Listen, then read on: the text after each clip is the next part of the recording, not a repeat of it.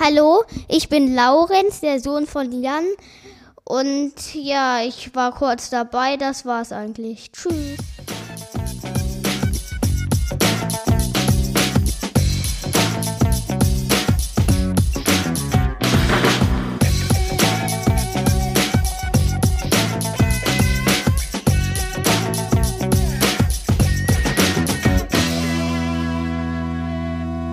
Willkommen zum Psychcast, Folge 73 mit Jan Dreher.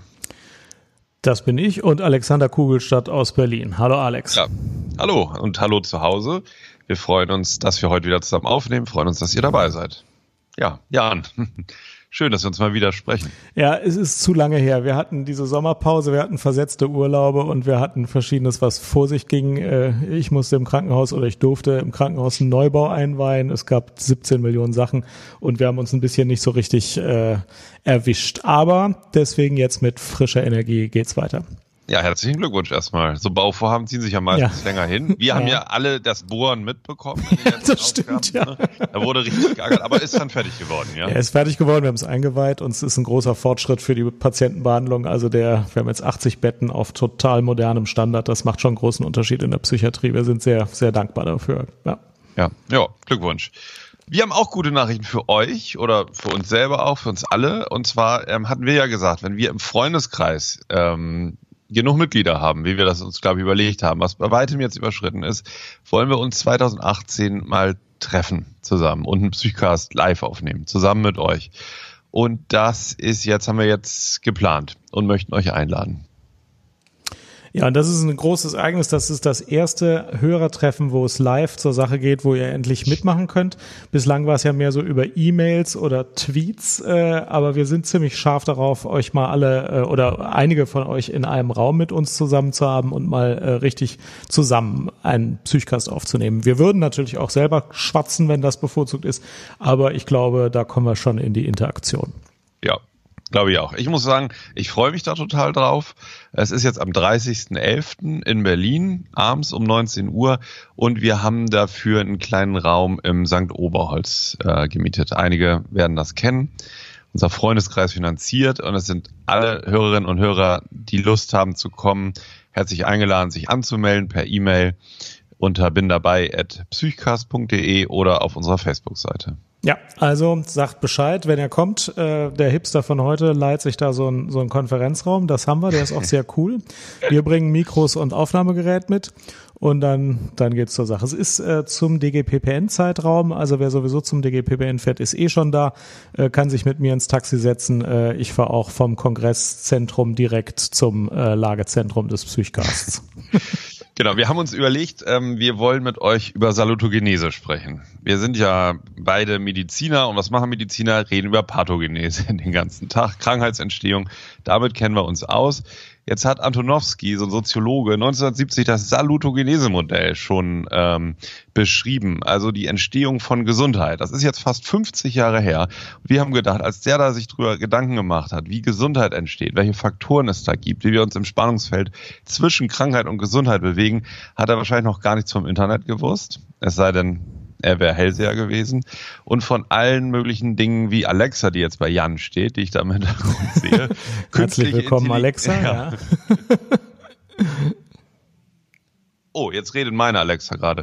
Also, künstliche Intelligenz, all diese Dinge. Und wir wollen mit euch darüber diskutieren, gerne aus vielen Perspektiven. Was ist eigentlich Gesundheitsentstehung? Was hält uns gesund 2018? Wie sieht's da aus? Und das auch gerne aus euren Fachbereichen oder von euren persönlichen Sichtweisen, die ihr vielleicht durch euren Job oder euer Privatleben gewonnen hat. Das ist nämlich der Grund, warum wir dieses Thema ausgesucht haben für das Hörertreffen. Wir denken uns, ähm, es sind bestimmt mehrere da, die äh, entweder selber professionell im Psychogesundheitsbereich tätig sind und wissen, was aus ihrer Sicht hilft, gesund zu werden. Oder es sind welche dabei, die selber mal eine psychische Krise hatten oder Erkrankung und äh, auch die wissen ja, was tut gut, was hilft eigentlich gesund zu werden.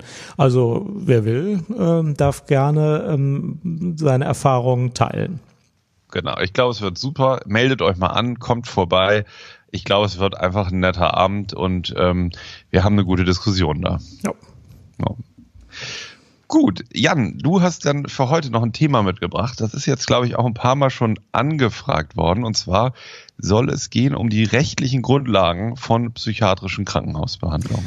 Genau, Alex. Und wir haben uns lange überlegt, wie man das machen kann. Also es ist ja so, normalerweise kommt der Patient in die stationäre psychiatrische Behandlung auf freiwilliger Rechtsgrundlage. Das macht ungefähr 95 Prozent aller Behandlungen aus. Aber es gibt natürlich auch Ausnahmen. Ähm, beispielsweise, wenn jemand ganz dement ist und überhaupt nicht weiß, wo er ist und was los ist, kann er keine Freiwilligkeit erklären und ist dann mit einer anderen Rechtsgrundlage im Krankenhaus, typischerweise mit einer äh, Betreuungsunterbringung oder mit einer Vorsorgevollmacht. Und es gibt auch die noch seltenere Ausnahme der Zwangsunterbringung nach dem PsychKG. Auch das gibt es ja im psychiatrischen Krankenhaus. Und eigentlich wollten wir das mal alles aufdröseln, aber tatsächlich ist das eine ziemlich komplizierte Nummer, wenn man da in die Details geht. Es gibt ein PDF, auf das wir verlinken, das ich hm, hauptsächlich für Ärzte und äh, Pflegemitarbeiter, die auf geschlossenen Stationen arbeiten, geschrieben habe oder für Dienstärzte, wo das alles genau aufgedröselt ist. Das sind 30 Seiten, aber das liest man sich, wenn man das äh, wissen will, am besten mal so durch. Wir haben uns deswegen überlegt, wir nehmen mal einen Teilaspekt raus. Ähm, und das ist der, der in letzter Zeit sehr viel diskutiert wurde. Es gab ja dieses Urteil des Bundesverfassungsgerichts zur, ähm, äh, zum Richtervorbehalt bei ähm, Zwangsmaßnahmen. Und wenn wir darauf eingehen, haben wir schon mal zwei Kernelemente besprochen, nämlich den Richtervorbehalt. Ähm, und äh, wir haben einfach auch besprochen, wie Zwangsmaßnahmen in Zukunft deutschlandweit ähm, aufgestellt sein müssen. Jan, vielleicht kannst du ja den Fall des Bundesverfassungsgerichtsurteils äh, nochmal kurz schildern, dass, dass die Hörerinnen und Hörer im Bilde sind, worum es da ging eigentlich genau. Ja, der Fall war so, dass zwei Patienten, die äh, in Bayern, der eine und in Baden-Württemberg der andere behandelt worden sind, folgende Klage vorgetragen haben. Die Ausgangssituation war, beide waren rechtskräftig nach PsychKG untergebracht. Ich glaube, der alte hatte, äh, der eine hatte, hatte eine Alkoholintoxikation, der andere hatte was anderes, weiß ich nicht mehr genau. Ähm, und die Unterbringung nach dem PsychKG des jeweiligen Landes war unstrittig, die waren beide untergebracht. Im zweiten Schritt war es jetzt so, beide haben auch eine Fixierung äh, erleben müssen, sind also fünf oder sieben Punkt fixiert worden im Rahmen des Aufenthaltes. Ähm, und da ist es so, in manchen Bundesländern muss ein Richter über so eine Fixierung entscheiden, zusätzlich zur Unterbringung und in manchen Ländern nicht. In Bayern und Baden-Württemberg ist das PsychKG noch so, da muss kein Richter zusätzlich die Fixierung genehmigen. In Nordrhein-Westfalen und in einigen anderen Bundesländern ist es schon so, der Richter kommt zur ersten Anhörung, um die Unterbringung nach PsychKG zu genehmigen. Also ähm, hier jetzt einfach die Unterbringung auf der geschützten Station bei Alkoholintoxikation beispielsweise. Aber wenn dann eine Fixierung erforderlich wird im Verlauf, dann muss der Richter da eine zweite Genehmigung äh, machen und er muss im Prinzip auch ein zweites Mal kommen, um das, äh, um das zu prüfen und nach Möglichkeit zeitnah. Ähm, in Nordrhein-Westfalen gibt es da so eine Regelung, wie es funktioniert, wenn der Richter das schafft, zeit, zeitnah zu kommen und eine Regelung, wie das funktioniert, wenn Gefahr im Verzug ist praktisch, dass es nachträglich genehmigt. Aber jedenfalls unterliegt die Fixierung einer zweiten gesonderten Genehmigungspflicht durch den Richter. Das heißt Richtervorbehalt.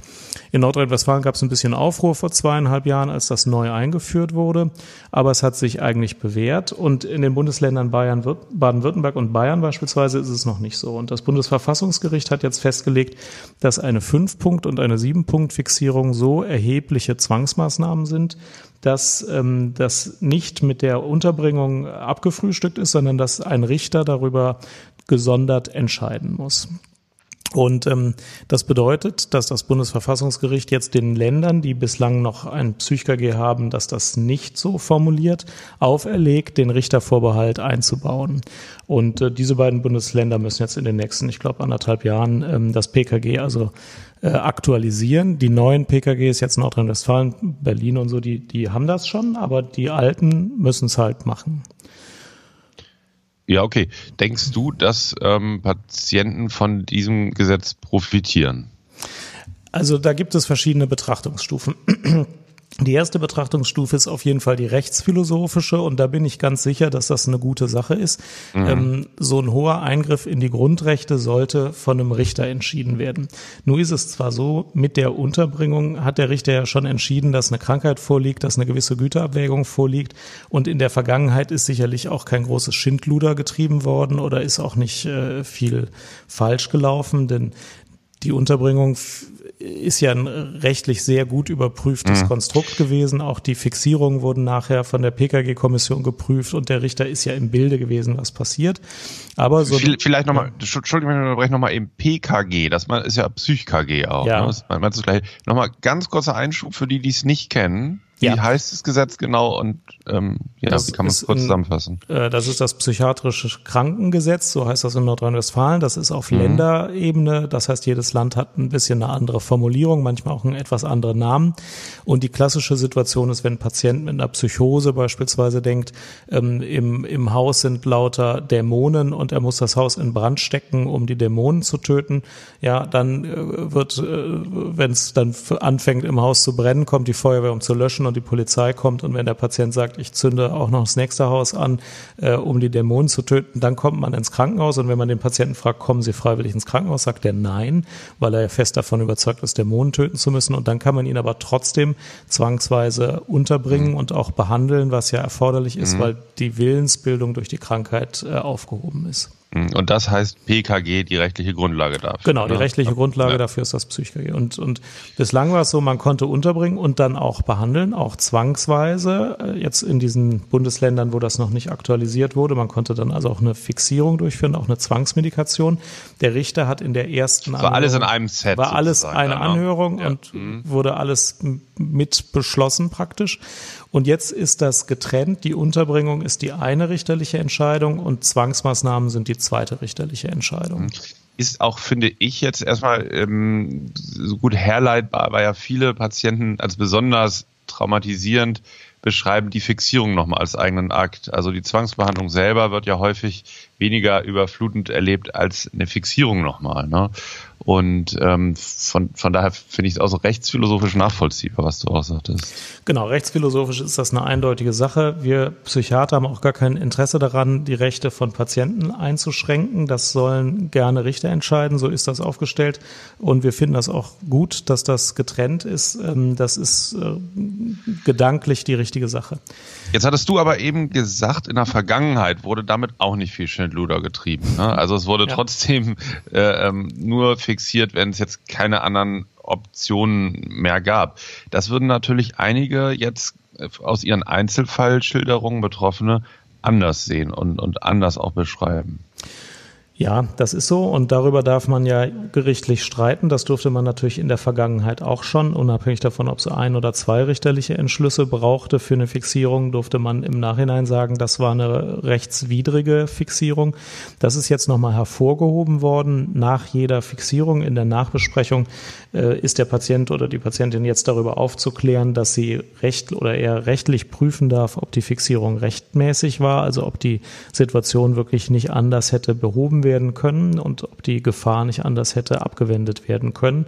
Äh, das darf man gerichtlich prüfen. Das war aber immer schon so. Okay. Und macht das im klinischen Alltag jetzt ähm, nochmal differenzierter oder ähm, zurückhaltender ähm, diese neue Gesetzeslage? Also es entstehen jetzt verschiedene Zeiträume, die vereinzelt auch schwierig sein können. Also Sinn des Gesetzes ist es ja nicht, dass gar keine Zwangsmaßnahmen mehr erfolgen, sondern Sinn des Gesetzes ist, dass keine unnötigen Zwangsmaßnahmen erfolgen. Mhm. Und ich vergleiche das manchmal mit einer internistischen Intensivstation. Da ist es Ziel, möglichst wenig äh, künstliche Beatmung durchzuführen. Ja.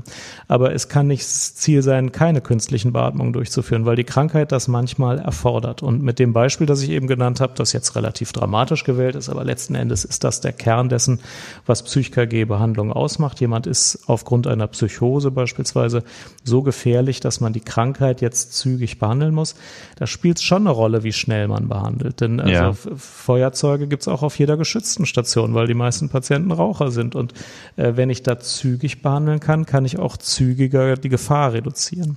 Das Bundesverfassungsgericht hat sich da ganz sauber aufgestellt und hat gesagt, pass auf, wir befinden jetzt, dass das ein Richter entscheiden muss, aber der soll das auch ganz zeitnah entscheiden. Also am besten, ähm, wenn die Fixierung erst 30 Minuten äh, im Gange ist, äh, also nach, äh, bei Fixierungen, mhm. die länger als 30 Minuten sind, muss ein Richter entscheiden.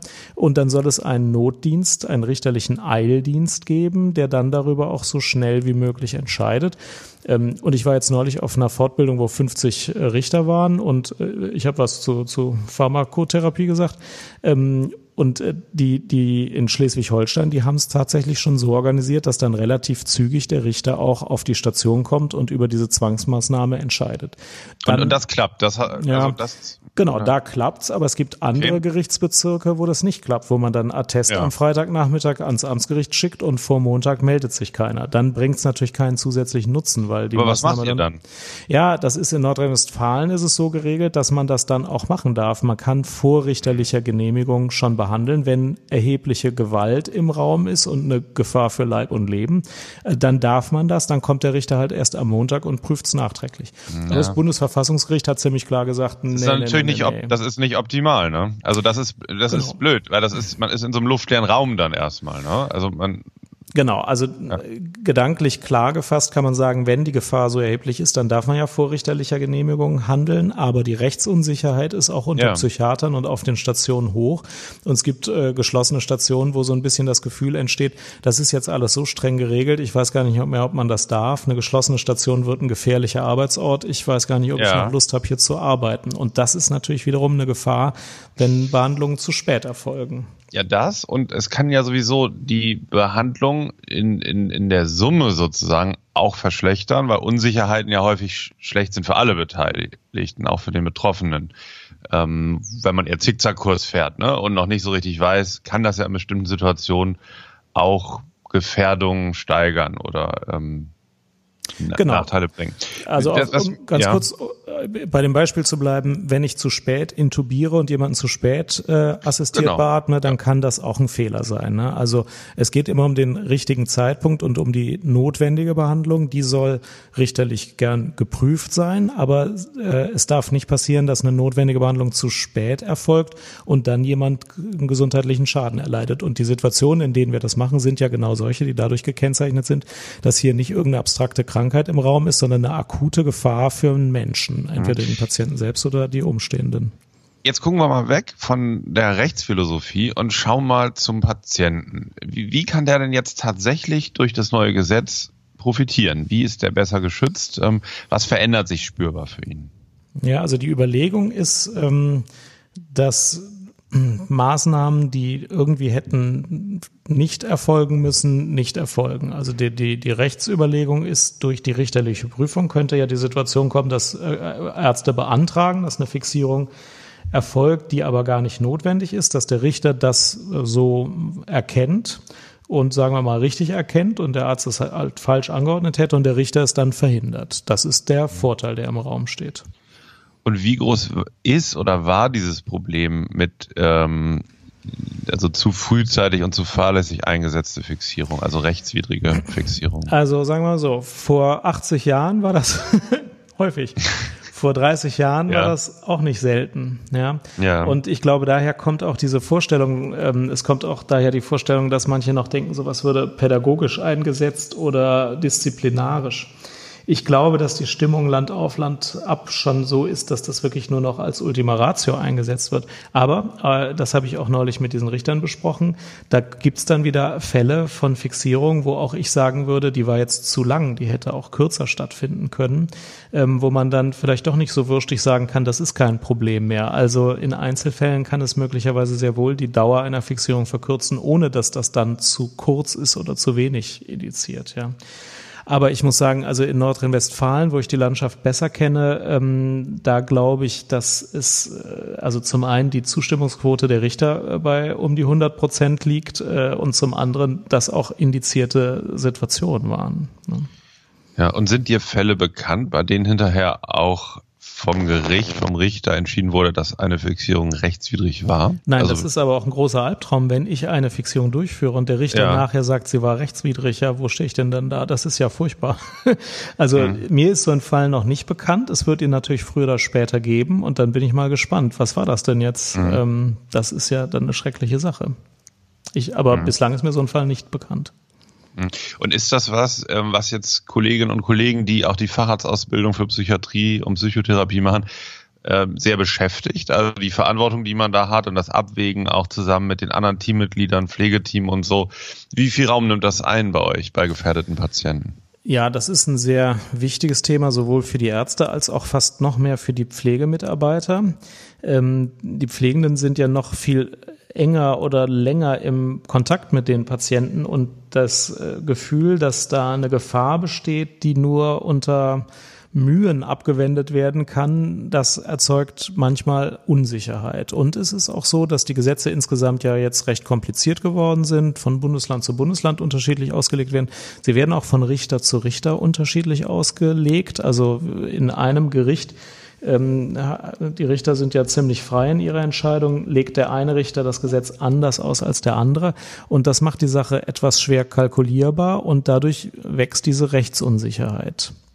Mhm, ja. Und das macht ein mulmiges Gefühl manchmal. Und mhm. äh, klar, Zwangsmaßnahmen ähm, sind sowieso eine, eine Situation, zu der man mehrere Gefühle hat. Also da ist man ja immer hin und her gerissen, muss das jetzt sein oder kann ich das mir ersparen? Und wenn dann noch die Rechtsunsicherheit dazukommt, dann steigt die Ambivalenz und das führt alles zu längeren Reaktionszeiten und das ist manchmal an sich gefährlich. Mhm. Jetzt gibt es ja auch Stimmen, die am liebsten das alles abschaffen würden. Also die Möglichkeit zu einer institutionell verordneten Behandlung oder Fixierung. Wie, wie stehst du dazu?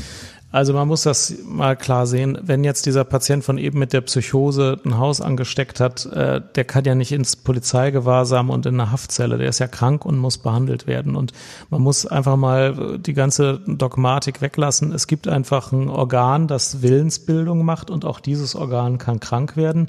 Bei Psychosen ist das so. Der Teil des Gehirns, der für eine Willensbildung zuständig ist, der kann durch eine Psychose beispielsweise erkranken.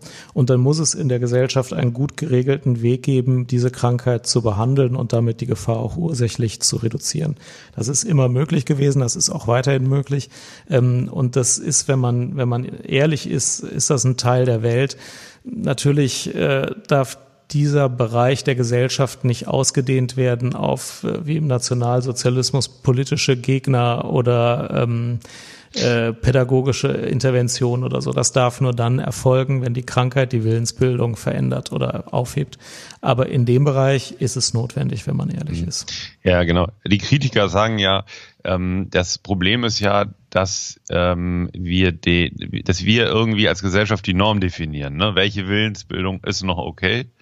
und welcher Wille ist nicht okay. Genau. Und dass das eben der Eingriff sei oder der, der Übergriff sei. Ähm, aber das so funktioniert ja die Gesellschaft eigentlich in allen Bereichen. Ne? Also ob du jetzt das Steuerrecht nimmst ähm, oder das Strafgesetz, also es ist ja überall wird ein normativ irgendein Rahmen, in dem man sich bewegen kann, festgelegt. Und ähm, gut, und jetzt kann man sich natürlich, ähm, was die ähm, Krankheitsdiagnostik psychischer Erkrankung angeht, natürlich kritisch damit auseinandersetzen, welche Kategorien, also wo ist die Grenze, ne? was ist eine, eine Variante, ähm, was ist zu tolerieren, jetzt was dem Betroffenen selber und keinem anderen schadet und wo muss dann eine Grenze gezogen werden, wo Gefährdung eben die größere Rolle spielt. Aber ich denke, das Prinzip, zu diesem Prinzip, was wir haben, gibt keine ernstzunehmende Alternative, oder? Ja, man muss ja auch klar sagen, diese Grenze ist ja gezogen bei gefährlicher Gewalt und Gewalt, die also Leib und Leben von Menschen verletzen kann im letzten Endes. Also wenn einer einfach nur der Meinung ist, äh, Donald Trump hört alle Alexa-Geräte ab und wir sind alle in einem faschistischen das System gefangen, ähm, da würde ja keiner eine Zwangsmaßnahme durchführen. Das ist zwar wahrscheinlich auch objektiv nicht richtig, aber das interessiert keinen. Das, also jedenfalls in Bezug auf Zwangsmaßnahmen. Eine Zwangsmaßnahme kann nur dann durchgeführt werden, wenn dieser Mensch jetzt anfängt, ja. ähm, andere anzugreifen aufgrund ja. dieser Überzeugung. Wir hatten ja im Vorgespräch über das Dritte Reich kurz ja. gesprochen und da, man kann natürlich Missbrauch missbrauchen. Ne? Stabile Verhältnisse, ein stabiles Rechtssystem, ähm, was ja jetzt mit diesem neuen Gesetz scheinbar auch nochmal unterstrichen wurde, dass es eben nicht missbraucht wird. Aber vielleicht nochmal einen kleinen Widerspruch. Du sagtest, ähm, es ist Gefährdung äh, ist sozusagen der Parameter ähm, oder Gewalt. Das ist ja beim Psych-KG so. Jetzt ist ja aber auch die M Möglichkeit, gibt es ja auch der Unterbringung nach Betreuungsrecht, wo sozusagen chronische Krankheitsprozesse eine Rolle spielen, aber keine akute Gefährdung. Genau. Willst, willst, du dazu noch kurz was sagen? Weil das ist ja nochmal die andere Säule der möglichen genau. Behandlung gegen, äh, gegen den eigenen Willen. Genau, im Betreuungsrecht ist es nicht eine akute Fremdgefährdung, sondern im Betreuungsrecht geht es eher um Eigengefährdung und äh, da sind auch Krankheiten, die einfach äh, ruhig vor sich hinlaufen, ohne dass jemand jetzt bewaffneten Dritten angreift, äh, Gegenstand des Verfahrens. Das häufigste Beispiel bei Betreuungsrecht sind die Patienten, die dement sind und deswegen sich eine Willensbildung nicht mehr, ähm, also deswegen die Willensbildung nicht mehr funktioniert. Wenn ich nicht weiß, dass dass ich in einem Krankenhaus bin, sondern auf Nachfragen sage, ich bin im Supermarkt, dann kann ich auch nicht freiwillig äh, zustimmen, im Krankenhaus zu sein. Und da ist eine Betreuungsunterbringung möglich, obwohl keine Fremdgefährdung besteht, einfach um jetzt eine Krankenhausbehandlung, die irgendwie notwendig ist, weil, sagen wir mal, irgendwelche Blutsalze aus dem Lot geraten sind oder so, erforderlich ist. Ne? Ähm, da ist es aber auch so, dass die Bewilligungsszenarien meistens viel mehr Zeit in Anspruch nehmen. Also da, auch da gibt's die äh, sofortige Zwang Zwangsmaßnahme, wenn einer beispielsweise ein Delir hat, äh, weil die Blutsalze und der Wassermangel zu einer totalen Verwirrtheit führen und der heute Nacht noch sterben kann, dann kann ich auch da zügig behandeln. Aber in der Regel ist es da so, dass der Betreuer, der Herr des Verfahrens ist in der Betreuungsunterbringung, dass beim Gericht beantragt ein externes Gutachten geschrieben wird. Wenn die Zeit mehr drängt, kann es auch ein ärztliches Attest sein, aber in der Regel wird ein externes Gutachten geschrieben. Dann kommt der Richter zum, zur zweiten äh, Anhörung äh, und bewilligt dann die Zwangs Zwangsmaßnahme, weil da viel weniger akute Gefahr ist. Aber auch bei der Betreuung muss es möglich sein, dass ein Richter zusammen mit einer ärztlichen Indikation und einem benannten Betreuer bestimmte Maßnahmen anordnet. Aber klar, das ist dann auch bei Eigengefährdung und da kann einfach die Krankheit an sich die, die Gefahr mit sich bringen, wie jetzt bei einer Verwirrtheit beispielsweise. Mhm, okay. Jetzt ähm, nochmal zurück auch zu dem anderen Beispiel. Nehmen wir mal an, ich ähm, kriege eine Psychose. Ich bin von der Smartphone-Epidemie befallen und muss mich von allen Smartphones um mich herum befreien. Ich zerstöre also Smartphones, am liebsten iPhones, aber auch alles mögliche andere und werde dann aufgegriffen von der Polizei und solch in eine Klinik gebracht. Und ähm, weil ich gewalttätig bin, werde ich vielleicht fixiert und bin dann der Meinung, nee, das ist stopp, so Unrecht. Das, das geht nicht. Also mhm. ums, an der Stelle ja. muss ich einhaken. Äh, das ist in den Ländern unterschiedlich geregelt. In Nordrhein-Westfalen ist es so, wenn erhebliche Rechtsgüter anderer gefährdet sind, hier zählen auch Sachen. Also wenn du mhm. ganz viele iPhones schon iPhones, kaputt gemacht ja. hast, ja. Wenn du 100 iPhones kaputt gemacht hast, dann ist das eine, ein Grund, äh, eine geschlossene Unterbringung äh, im Krankenhaus zu begründen, eine Psych-KG-Unterbringung. Ahnung. Aber die erheblichen iPhones reichen auch schon 50. Rechtsgründe, iPhones reichen auch 50 vielleicht. Aber für eine Zwangsmedikation ja. reicht das nicht. Also Fixierung. da Zwangsmedikation meine ich gar ja, nicht. Ja, soweit ich weiß, reicht das auch für eine Fixierung nicht. Ah, da ja, ist okay. die Schwelle höher und da ist schon erhebliche Gewalt und eine akute Gefahr, ähm, da wo, bei der es um Leib und Leben gehen muss, notwendig. Das alleinige Abknicken von Antennen ist in der Praxis häufig oder Zerstören von Sachen reicht halt für die Unterbringung, aber nicht für eine Zwangs Bekoten von Autos habe ich gerne mal. Ja, ja, dafür, dafür kann man untergebracht werden, ja, ja, aber in Nordrhein-Westfalen ja. reicht das für eine Zwangsmedikation nach dem PsychKG eher nicht. Also nicht, sagen wir mal. Okay, sagen wir mal, ich bin dann gewalttätig auf Station äh, mhm. im bin, also ich, ich bin nicht führbar, ja. Du greifst dann pflegertätlich an, ja. So, okay. genau, genau, ja. Gehen wir mal davon aus. Und ähm, ich bin aber der Meinung, dass die Firma Apple nun dahinter steckt, ja. hinter diesem ganzen Komplott, dass ich festgenommen werde, weil ich allen mal zeigen will, dass die iPhones äh, so labil sind und so leicht zu zerstören sind. Und ich meine also, diese Fixierung äh, ist zu Unrecht erfolgt. Gibt es eigentlich zum Beispiel bei euch in der Klinik, ihr habt 80 Betten. Ne? Nee, nee, wir haben 150 Betten, wir haben jetzt 80, 80 davon neue. neu gebaut. Genau, ja. 80 neue. Also sagen wir mal, ich liege in einem der 80 neuen Betten. Ja. Gibt es irgendwie einen Patientenfürsprecher? Gibt es irgendwie Strukturen? Gibt es jemanden in der Klinik, an den ich mich wenden kann und meine Sicht nochmal zum Vortrage bringen kann, der nicht in euer Behandlungsteam gehört? Weil ich glaube ja, dass ihr von Apple bezahlt werdet. Ne? Ja. Kann ich mir noch jemand Unabhängiges, abgesehen vom Richter, irgendwie ähm, kommen lassen? Ja, Patientenfürsprecher ja. gibt es ja manchmal so. Wir haben da drei verschiedene Mechanismen, die das regeln und auch das ist gesetzlich geregelt. Also der unabhängig, die unabhängige Beschwerdestelle heißt Ombudsmann. Äh, das glaube ich in ganz Nordrhein-Westfalen so. Das ja. ist ein Mensch, der von unserer Klinik völlig unabhängig ist, an den man Beschwerden vortragen kann. Wir zum Beispiel haben einen erfahrenen Krankenhausarzt, äh, Verzeihung, äh, äh Gefängnisarzt, der jetzt aber in Ruhestand getreten ist, ähm, der aber sehr engagiert ist in der ganzen äh, psychosozialen sozialen Szene in Krefeld, an den kann man sich wenden und der ist von uns hundertprozentig unabhängig und ähm, der würde, wenn so eine Beschwerde kommt, erstmal mit uns sprechen, äh, also mit dem Beschwerdeführer, dann mit uns und versuchen zu gucken, was da, was da irgendwie zu, zu regeln ist. Der ist unabhängig. Dann gibt's von der psychosozialen Arbeitsgemeinschaft, die ist von der Stadt mitorganisiert, eine Beschwerdestelle, die ist auch von der Klinik unabhängig und ist an der Stadt angesiedelt, was ja auch äh, eine gewisse Wirkkraft hat.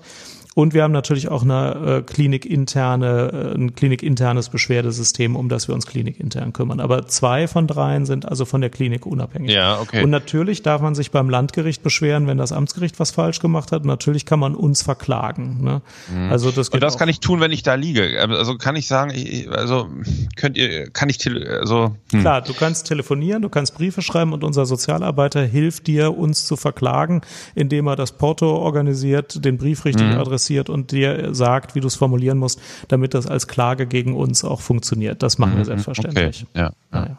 Das ist kein rechtsfreier Raum. Es gibt keine Zugangshindernisse zu Telefon, Internet, Rechtsanwälten. Also das ist völlig klar geregelt. Das wird auch mhm. einmal im Jahr durch die PsychKG-Kommission geprüft, dass da keiner irgendwie zurückgehalten wird, seine Rechte wahrzunehmen. wie, wie wird das überprüft? Da wird, werden auch Begehungen gemacht, es wird geguckt, wie einmal im Jahr gibt es Begehungen. Da kommt jemand von der Bezirksregierung, ein Vertreter äh, der Rechtsexpertise, ein psychiatrischer Sachverständiger, Angehörigenvertreter, Betroffenenvertreter äh, und besuchen einmal im Jahr unangekündigt jede Klinik, die Zwangsunterbringung macht und überprüfen genau diese Sachen. Ist die Beschwerdestelle besetzt? Äh, wie sieht's mit Telefonieren, äh, Briefe schreiben aus? Wie sind die Unterbringungsbedingungen? Prüfen dann einzelne Unterbringungen, prüfen sehr genau Zwangsbehandlungen, gucken, wie die Dokumentation ist, sehen sich an, ob jedes Gesetz genau eingehalten ist und ähm, wir halten natürlich alle die Gesetze ein, aber dann gibt es manchmal so Formulierungen, ja, in diesem Aufklärungsbogen könnte man das nochmal anders machen, gibt es den auch auf Englisch, warum haben sie den nicht auf Türkisch? Ähm, da wird das dann, der ganze Prozess sehr genau unter die Lupe genommen. Die Begehung dauert immer einen ganzen Tag und äh, da kommt ziemlich genau alles zum Vorschein, was da eine Rolle spielt. Hm. Was mich noch interessieren würde, vielleicht letzte Frage, ähm, wie viel Prozent der Behandlungen bei euch finden freiwillig statt und wie viel auf, ähm, also, äh, auf Grundlage also eines, eines Gesetzes, also nicht freiwillig und bei wie viel Prozent der Behandlungen bei euch ungefähr muss es zu Maßnahmen wie Fixierung kommen? Also ich würde sagen, 95 Prozent finden freiwillig statt und 5 Prozent mit Betreuungs- und Psych-KG-Unterbringung und vielleicht bei einem Prozent der Patienten kommt es zu einer Zwangsmaßnahme wie einer Fixierung oder einer Zwangsmedikation. Hm, ja. Okay, also super hilfreich, Jan. Vielen Dank, dass wir mal so ein bisschen hier In-Einsichten äh, vielleicht auch an der einen oder anderen Stelle, denke ich, etwas entängstigend so dargestellt haben, dass du uns da ein bisschen Einblick in, in eure Klinik gegeben hast und in die rechtlichen Rahmenbedingungen. Ja, ähm, Hast du noch was dazu oder wollen wir an der Stelle erstmal den Sack dicht machen? An der Stelle machen wir den Sack dicht und ihr Zuhörer klickt jetzt bei Facebook oder auf die E-Mail, wenn ihr teilnehmen wollt und ansonsten freuen wir uns, dass ihr uns zugehört habt. In den Kommentaren, das ist ja hier ein Feld, wo ähm, üblicherweise auch sehr diskursive Gespräche angerissen werden können. In den Kommentaren nehmt gerne Stellung dazu, wie das aus eurer Sicht aussieht, wie die gelebte Praxis ist, welche Probleme es möglicherweise gibt. Das ist ein sehr interessantes Diskussionsfeld. Super. Ja, vielen, vielen Dank. Danke fürs Zuhören. Danke, dass ihr dabei wart. Wir sehen uns am 30. November und hören uns vorher noch. Schönen ja. Tag noch. Tschüss. Ciao. Tschüss. Hallo, ich bin auch der Sohn von Jan und ähm, ich war dabei und muss bald eine Klassenarbeit in Deutsch schreiben und das ist überaus doof. Ja, tschüss.